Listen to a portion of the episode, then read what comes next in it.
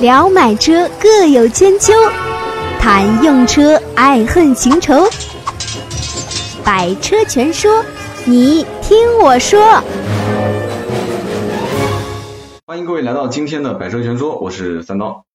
之前呢，我曾经聊过一期进口的标致三零零八啊，然后之后也看到很多人在问说啊，国产的这个上市了，你你你三刀是有什么看法啊？有没有试驾过啊？啊，能不能有时间讲一讲？啊，终于绕了一圈，今天终于回来了啊！这车估计都已经换了换了有一两代了啊。一三款当时第一次上市啊，然后一四款、一五款，怎么说呢？其实我我当时觉得进口版我聊过之后，我就真的是对国产这个版本不想再多聊了。为什么呢？因为首先一个它变化不是很大啊，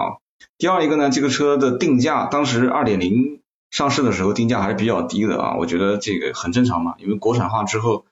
国产了之后，你如果价格再不降，你你到底想干嘛呢？所以基本上当时我看到国产定价十五万多、十七万多啊，我当时觉得哇，这个手动挡的就不讲了啊，自动挡十七万多起步，我觉得应该还算比较厚道吧。二点零排量，你想 CRV 二点零排量起步都将近二十万，就是官方报价啊。然后呢，RAV4 啊这些车，当然这个车可能略比它显小一点，但是其实。比它还小的也有啊，二零零八，就这个车的定价相对来讲还比较厚道一点啊，就是顶配的也就十八万多，所以这个车当时一上市我就知道应该顶配会卖的非常好。回头我会讲这个买法国车的一些人的心理啊，我就是看到说身边的一些人他选法系车的一些，就是咨询我的时候啊，他这个就是表达出的这些感觉啊，我我我可能不知道是不是会误解啊，但是我感觉啊还是比较小资的，还是比较想要走一个就是。就跟正常买车的那些人不一样的路线，最起码他是想稍微有一点点特立独行的感觉。所以呢，既然都已经花了这么多钱了啊，所以我觉得他可能选顶配的可能性更多一些啊，因为毕竟顶配才能有很多的一些功能啊，怎么说呢？让让让让他会彰显一下自己的一些这个怎么说来着啊？这个叫逼格是吧？所以呢，这个 1.6T 顶配啊，2.0 t 的顶配两个车都是属于现在卖的比较好的。那么 1.6T 的顶配，因为当时出来之后没多久，又出了一个限量版啊，很多人应该知道啊，那个限量版叫罗兰加洛斯。罗兰加洛斯这个版本，其实我现车我看过啊，没开过。不过这车基本上开与不开，跟它也不出四驱的，就它全系都是两驱车。一个没有四驱的公司啊，去做 SUV，大家去想想到底后面我想说些什么了啊？就是说，不管是你去看一些网上的测评也好，还是你真的对这个车。啊，在驾驶过程中的自己的一些感受也好，你其实很明显会发现，这车其实就是一个轿车拉高拉长的版本啊，所以你不要去对它这种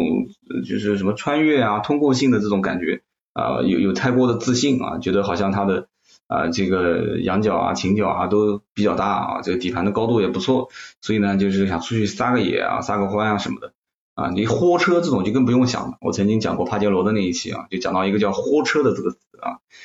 所以这个车你就把它当成一个轿车去开。其实我一直都不主张啊，用一个呃买轿车的钱去花去买一个城市的 SUV 啊。我讲过很多次了啊，城市的 SUV 现在因为本身就比较热啊，让价幅度也比较少啊。当然这个车是例外啊，这个车让价幅度很大。但是呢，这个整个的一个法系品牌的车型，它就是用现在经常流行讲的一句话，叫做长尾理论。啊，你如果用长尾理论来讲的话，法系车它在刚开始上市的时候，它因为就这种特立独行的造型，然后打开门之后那种就稍微要是精致一点的内饰，加上一些非标准化的一些配备啊，比方说天窗的按钮应该在顶上，它它不是，它是在方向盘啊，它是在这个这个这个这个这个这个排挡杆的位置啊，比方说它的这个中间就像飞机的挡杆一样的啊一排，其实它很多功能，我觉得一个按钮就可以用了啊，你比方说它的这个抬头显示，它分了三四个按钮啊。开关的按钮啊，包括调节高度的按钮啊，调节亮度的按钮，所以说我我我觉得它很多的一些噱头啊，是大过于了这个车子本身的一些实质性的一些啊技术的配备，包括它的多功能方向盘是没有的啊。但是你说它没有的话，人家也很冤枉，为什么呢？因为它多功能方向盘是集合在它的那个拨杆上面，就是两边不是有拨杆吗？然后呢，就是像雪铁龙也是啊，雪铁龙之前也讲过，雪铁龙这个车子它的方向盘也是。它就是一定要外面转，里面不转啊。然后你问他为什么，他说是因为你转动的过程当中，气囊不是也在里面吗？对吧？你气囊炸开来的时候那一刻啊，你如果在转动，它不安全，所以一定要让它的气囊固定在一个位置。所以方向盘转，中间不转，就是为了让这个气囊不动。唉，这个理论如果要成立的话，那岂不是很多的？他不是刷日本人跟德国人的脸吗？包括很多啊美国人的脸啊中国人的脸，就是人家都不是这么设计的，你为什么一定要这么设计呢？我一直想不通这一点啊。就法国人一定要特立独行，所以当时我印象很深的有几件事情啊。首先一个呢，因为上次节目有点短啊，我就讲几个。首先一个呢，就是上一次我在录进口三零零八的那一期节目的时候，其实我是收了一辆这个二手的呃三零零八，我当时节目里面应该也说过。当时开那辆车是干嘛去呢啊？当时开那辆车呢是就是去租现在的百车全说的这个斗志文化的办公室。啊，当时看中了一个房子，然后呢，开了这个车去签这个租赁协议，所以当时一路上啊，我当时也也第一次开这个车，我就一路上就在觉得，哎，这三零零八不错嘛，一打火，叭，升起一个 HUD 的这个抬头显示仪啊，然后中间的每一个地方啊，就是中间也有双皮啊，就是这个真皮的双线的缝纫啊，缝制的这种感觉，然后我觉得这车还不错，回去妈问了一下，说，哎。我说这车当时收了多少钱啊？他们就跟我讲，我当时觉得收购价格跟它的现车价格啊差别太大太大，因为当时这个车子进口的标致三零零八，售价正常的话应该在二十六万多啊，虽然优惠幅度还行，但是也不是很多，没有那么夸张，大概也就一两万块钱。而且当时我记得印象很深的是什么呢？就是我的一个大学的校友啊，他当时问我啊，他说我不想买途观啊，然后我也不想买一些日系车，请问还有什么？啊，二十多万、三十万上下的车能让我选，所以说实话，我当时给他问的，我说，那你现在如果说德系车也不想满大街跑的这种车，你不想选，然后你又排除排斥日系车，那你就选韩国车嘛。他说我连日本车我都不买，你怎么会买韩国车呢？所以当时我不知道该怎么去跟他说这个话啊，所以我我说那你就自己看吧啊，绕了一圈，绕了一圈下来说要买这个三零零八，我说三零零八这个车呢，我我实话实讲我没开过。但是呢，你一定要记得一点啊，这个车子买完啊，我我有朋友是在进口法标是做总经理啊，我可以带你去问一下这车质量怎么样啊。但是这个你一定要记得，买完之后你千万别后悔啊。就是你喜欢它，你就带着它啊，将来开个两年到三年。为什么呢？因为这个车极其不保值啊，因为它首先是个进口车啊，它进口车进口的车在三十万上下，又是一个冷门车型。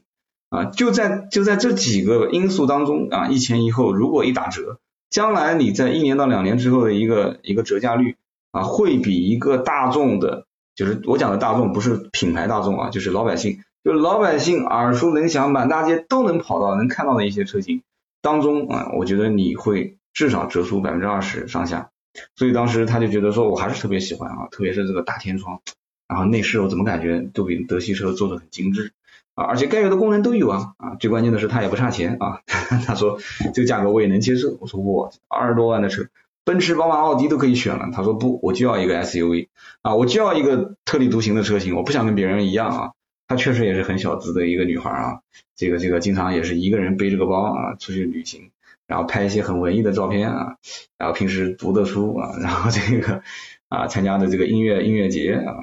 这个很小资，所以这个车型我当时。包括他们店，我当时认识了一些销售员啊，各方面的气质。当然现在可能没有以前那么好了啊，以前的那些全南京市，据说当时销售员长得最漂亮的就在进口标志，啊，这个回头要问问他们总经理是怎么想的啊。所以从我当时匆匆忙忙的开了一辆这个二手的进口标志的三零零八，到出了当时那期节目啊，就是很很多期之前的一期啊，当时开了一辆这个车，然后一直到我的朋友后来找我去买一辆进口三零零八。其实我一直对这个车的感觉都是什么呢？就是只有那么一小丢丢啊，就是那么一小撮人啊，就是才会对这个车感兴趣。确实，你说进口法标当时那些车型都是一些比较另类的啊，不管是进口的小跑，还是什么三零八 SW 这种车，还是包括三零零八啊，甚至四零零八，我觉得就是很奇葩。这些车子到底谁在买？我就一直一直搞不懂啊。但是你要问这个，就他们店的总经理啊，就经常也跟我在一起吃饭。他跟我讲说你你不懂啊，他说这个其实你还不知道，这个买这些车的人其实这个生活品质啊，包括留学的经验啊，这这这都是档次很高的一些人啊，所以说这些这些人的世界我是无法理解的啊，就普通老百姓是无法理解的。你说如果有一个人是路过这家店，然后看中一辆车买走，我当时问他这个概率高不高，他说这种概率其实不是很高，但是一旦要是说动了，就是你你要是如果有一点点的心思，就说哎，好像确实也是这么回事啊。如果买一个进口的啊，法国人开什么我也开什么啊，他不是就是中国人啊，你一拍脑袋一拍胸脯，然后就出来的这么一款车，哎，没有妥协过的啊，然后你没有妥协，所以有很多一些法国的设计因素，它能给你说出一些东西啊，就像那些墙上挂的那一幅画。啊，为国为什么法国那出了那么多艺术家画的那些画？你你你我我你如果不懂它，你不欣赏它，放到你家客厅，你估计两百块钱你也不买啊。但是你如果懂它，你要要给你说出一些这个背景跟因素来的话，它开创了什么先河啊什么的，那你会觉得这个画很值钱啊，所以他就卖出了一些天价。所以这就是要保持法国车的原汁原味的基础上啊，原汁原味的进口车进来之后啊，有那么一些小众的人群他会喜欢这些车。那么没办法，三零零八当时进到国内之后，它它它就开始国产化了啊！就当时我记得，到包括我呃当时看这个进口的三零零八车型的时候，我我的感觉是什么呢？中间就像一个大面包车啊，就呆头呆脑的啊，两个眼睛也没神啊，一个大的中网，那个中网的大嘴，因为我我做奥迪做了很多年嘛，这个我对这个进口的三零零八的大嘴，我说实话已经已经已经不是很感冒了啊，因为看的大嘴看的太多了啊，包括奥迪，你知道奥迪一直都是全家族体系都是大嘴。所以呢，这个大的进气格栅我倒觉得没什么太太突兀的，但是这个我一看到后面的两个灯我就笑了啊，因为以前你还我记得我以前说过一期荣威，当时我讲荣威前面的两个大灯叫什么呢？两个胸罩啊，就是两个女同志的胸罩 bra，然后中间一个倒三角的这个中网啊，就是一个小三角三角内裤啊，所以说当时人家就讲说荣威的这个前脸叫做两个胸罩加一个三角内裤啊，然后呢这个标致零三零零八的这个。这个后面的尾部也是，然后就像一个刀切的一个大屁股啊，平平的啊，就是非常肥的一个大屁股。结果呢，左边右边两个三角裤衩，那个两个灯就是正好两个三角裤衩啊，而且是红颜色的。晚上一刹车的时候，两个三角裤衩的灯就亮了。所以三零零八当时这个后尾灯，就很多人就觉得挺有意思的。然后进口的三零零八当然是这样的，那国产是不是呢？其实国产的三零零八也改动的差别大差不差吧，包括这个雾灯的样子，包括尾灯的样子，其实。我觉得还好啊，现在主要就是把这个大嘴啊改成了小嘴，然后天上加了一个，不是天上啊，就是整个顶上加了一个这个行李架，然后二点零的版本是不带全景天窗的，其实很容易理解嘛，全景天窗的造价太贵了，如果不做全景天窗啊，做个小天窗，然后呢，这个这个相应的成本又国产化的话，其实自动挡的价格压低到十七万啊，二点零的这个发动机本身也不是什么太，就是你大家都知道的，就是标志很多车上都是二点零发动机。所以就是一个用个老的技术啊，不是很很时尚，不是很先进的技术，加上一个啊中规中矩的比较保守的一个设计，这样子去抢市场，我觉得其实挺适合现在目前的国内的啊怎么说呢，就是一个这种这种行情，因为大家都是一窝蜂的要去要去买买买这个 SUV 嘛，对吧？然后价格拉低一点，把那些 A 级车的预算用户全部拉过来买这个车，所以我这边就要讲到啊，我后来真正接触到了国产三零零八是哪一次？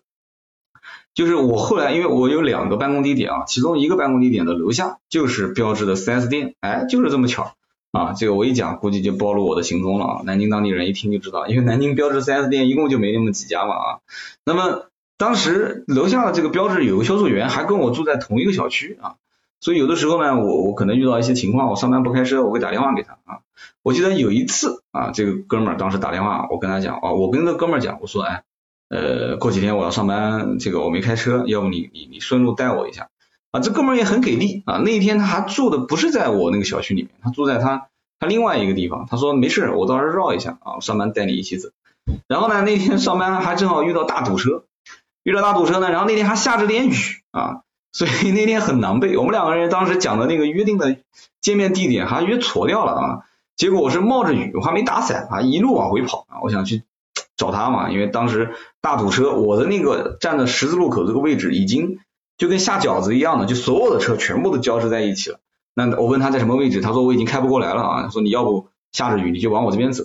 我就往他那边走。当时找这辆三零零八，其实在所有的就是排队的人群当中，我我个人认为应该是比较好识别的啊。首先。你你你如果前面是一排轿车，后面是辆 SUV 的话，那首先它高度肯定是要比前面车要高很多。其次，这个车前面的这个前脸还是比较有标志性的啊。虽然说这个车子是是一个这个大嘴改小改改成小嘴，但你知道这种法系车的大灯啊，就是不像其他的车灯啊，就是前面细长条，然后啊，就是或者是那种方形的，它是那种往后拉，它往 A 柱上面那种延伸的那种，就是眼角线拉的很长的那种那种感觉啊，然后加上前面的那个引擎盖，它前前面的引擎盖你还发现，其实它的引擎盖，人家的车的引擎盖是直接凸在前面的，就是跟前面的中网几乎是垂直的那种感觉。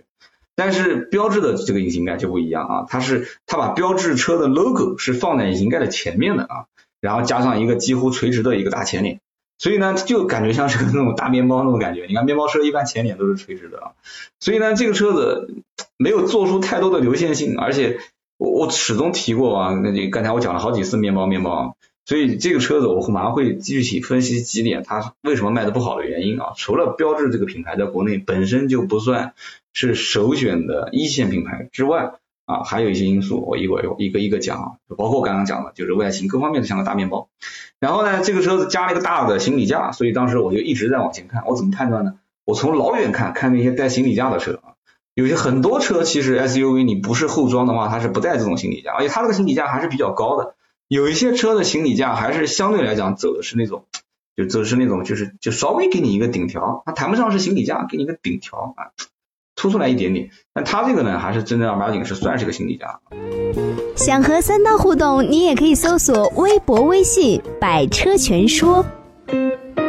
那我坐在副驾驶之后呢，我们两人就一路开一路聊这个事情啊，就讲了这个车的一些事情。就从一个标志的销售员的角度来讲的话，他个人觉得其实这车也不错啊。就是包括现在让价幅度两万多啊，那性价比也还行，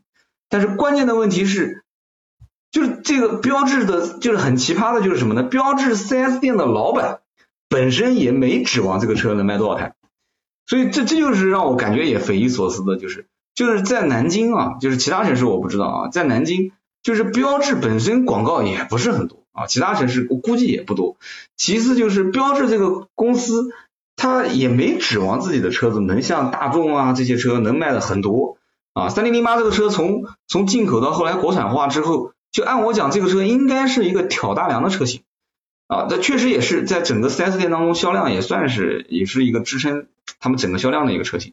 但是呢，就这个车子从从整个销售的反应上来看的话啊，就大家可以看一下，我找了一些数据啊，是六月份的总共销量啊，我讲的总共销量就是指这个标致全系车型的总共销量是。两万七千一百二十九台啊，估计很多人听我这个数据听的已经熟悉了，说哎，张涛你之前不是提过有一款车一个月卖三万多吗？啊，这是神车啊，就长城的哈佛的 H 六，当时卖三万多，标致所有的车型全国加在一起卖两万七千一百二十六，然后长城哈佛一款车全国一个月卖三万多台啊，所以标致这个老总是不是听了要哭了啊？他不会哭，为什么？因为他本身就没指望卖那么多台车啊。然后你再听一听这个标致的三零零八卖多少台？三零零八三零零八六月份全国卖五千一百一十台，其实这个销量呢，应该还算还可以啊。为什么呢？因为你要去看看它的一些隔壁邻居的话，那就惨不忍睹了，哈，包括智跑啊，然后 X 三五啊，然后包括现在这个雪铁龙不是上了一款嘛 C 三杠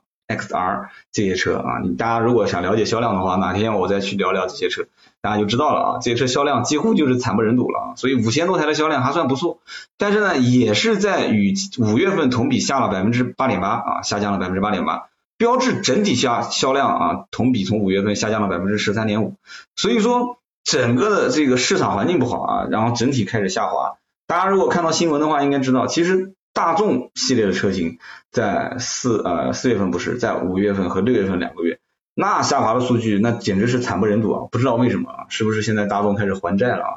所以呢，我当时就回到这个跟着哥们儿在车上一路聊天这个事情上来讲啊，就是我问他，首先问了几个问题，就是首先这三零零八的车子返修率高不高啊？我说你实话实讲，他说干嘛你要买啊？我说我不买，我就跟你闲聊嘛。他说还好，他说你不行，你到我们后厂去看看吧，因为就在我公司楼下嘛啊。说实话，我有的时候中午也会过去看一看。这吵架的还真不多啊，这个店。如果吵架的话，我有的时候我我中午吃个饭，喜欢坐那边没事转一转啊，就围着这个公司园区里面啊，那个正好这个标志店也在园区里面。吵架堵门这些我肯定能看到啊，我在那边待了也差不多快一年了嘛啊，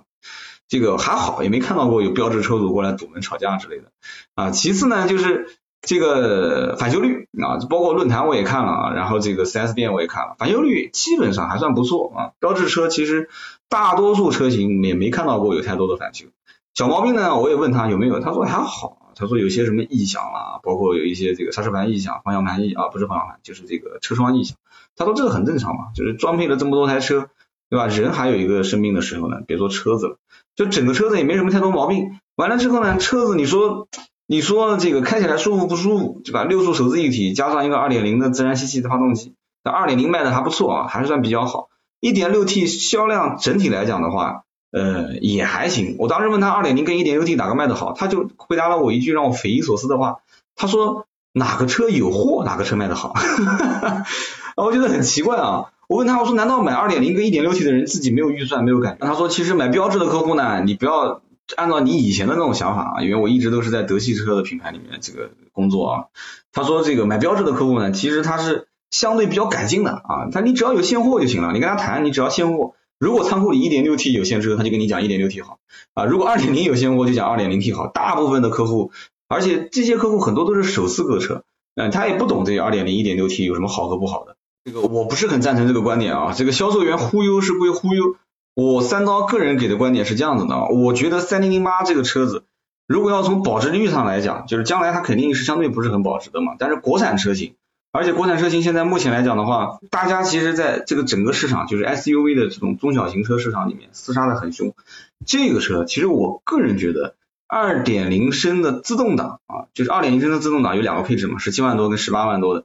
就是如果不差钱，其实十八万多多一万五千块钱多的配置还相对来讲比较好，所以很多人都是选十八万六千七这款车型。那我觉得这个车子的性价比还是不错的，而且。这个怎么讲呢？你也没什么可选的，手动挡不买买自动挡的话，那就是两个配置嘛。两个配置的话，一共就是差一万多块钱。一万多块钱里面差什么东西呢？啊，包括这个前后部的头部气囊啊、胎压监测、真皮方向盘、定速巡航、真皮座椅啊、腰部支撑调节、主副驾驶电动调节、座椅电加热、蓝牙电话。啊，后视镜电加热，后视镜自动折叠，温度分区控制啊，就差一万多块钱，你想想看，还是相对来讲比较划算的，这十八万多的这一款。三刀个人认为呢，其实标致是一个比较任性的品牌啊，就很多设计呢，它你你不管是不是符合市场的口味啊，反正我就是这么做了啊，你你喜欢你就喜欢，不喜欢你就不喜欢。但是这个车子实际上从价格上来讲的话，它还是跟市场稍微有点妥协啊，还是稍微有点妥协。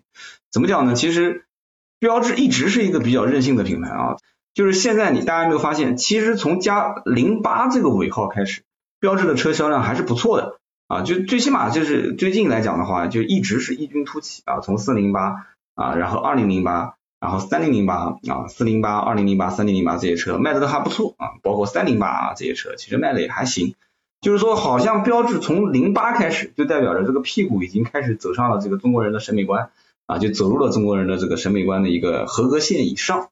但是整体来讲的话，我觉得怎么讲呢，还是有待改进啊。为什么呢？就是标致毕竟在技术方面啊，还是没有什么优势的啊。稍微懂行一点的人，一看标致的发动机跟变速箱的配备，然后再加上它的以前比较老旧的一些技术，就是没有什么大太多的噱头可以讲啊。那德国人动不动还可以用一个双离合来忽悠忽悠中国人啊，加一个小的涡轮增压啊，然后说这个是黄金比例。营销宣传还是要是有花心思啊，就是你看标致三零零八，其实内饰做工在整个的这个级别的车型当中还是不错的，但是你你要首先得给有给人家有一个机会去上车打开来看一看这个车啊，包括它中间连这个仪表台的这个缝线当然是假的了啊，就是这种搪塑的这种做工相对来讲还不错，然后这个真正的真皮缝线啊双线。摸上去的质感也不错啊，所以我当时有一期节目我不讲了嘛，就是上一期那个进口标志，我说这个内饰做工啊，就是最起码从这个造型上来看，它有一点这个保时捷加兰博基尼的感觉。这个保时捷的方向盘挡杆的这一个这一块啊，就整个中控这一块是连体性的，而且有一个像这个把手一样的设置啊。然后这个兰博基尼的盖拉多啊，它整个的中间那一排就是像飞机飞机的这个开关一样的。所以这个车子呢，怎么讲呢？就是在就是秀它的装潢这个功功底的时候，我觉得还是相对来讲比较厚道的啊，在材质啊、做工各方面。但是如果说要在这个级别当中选性价比更好的车型，我个人还是推荐二点零。然后一点六 T 相对来讲售价偏高啊，就即使让了两万多块钱，我觉得售价还是有点偏高。反正大家仁者见仁，智者见智了。好，今天这一期节目呢，我们就聊了国产的三零零八啊，希望大家也是多到我们的微信的公众号上面去捧捧场。啊，微信公众号是搜索“百车全说”，我们每一周推一篇原创文章给大家看，欢迎各位去订阅。好，我们下一期接着聊。本节目由斗志文化制作出品。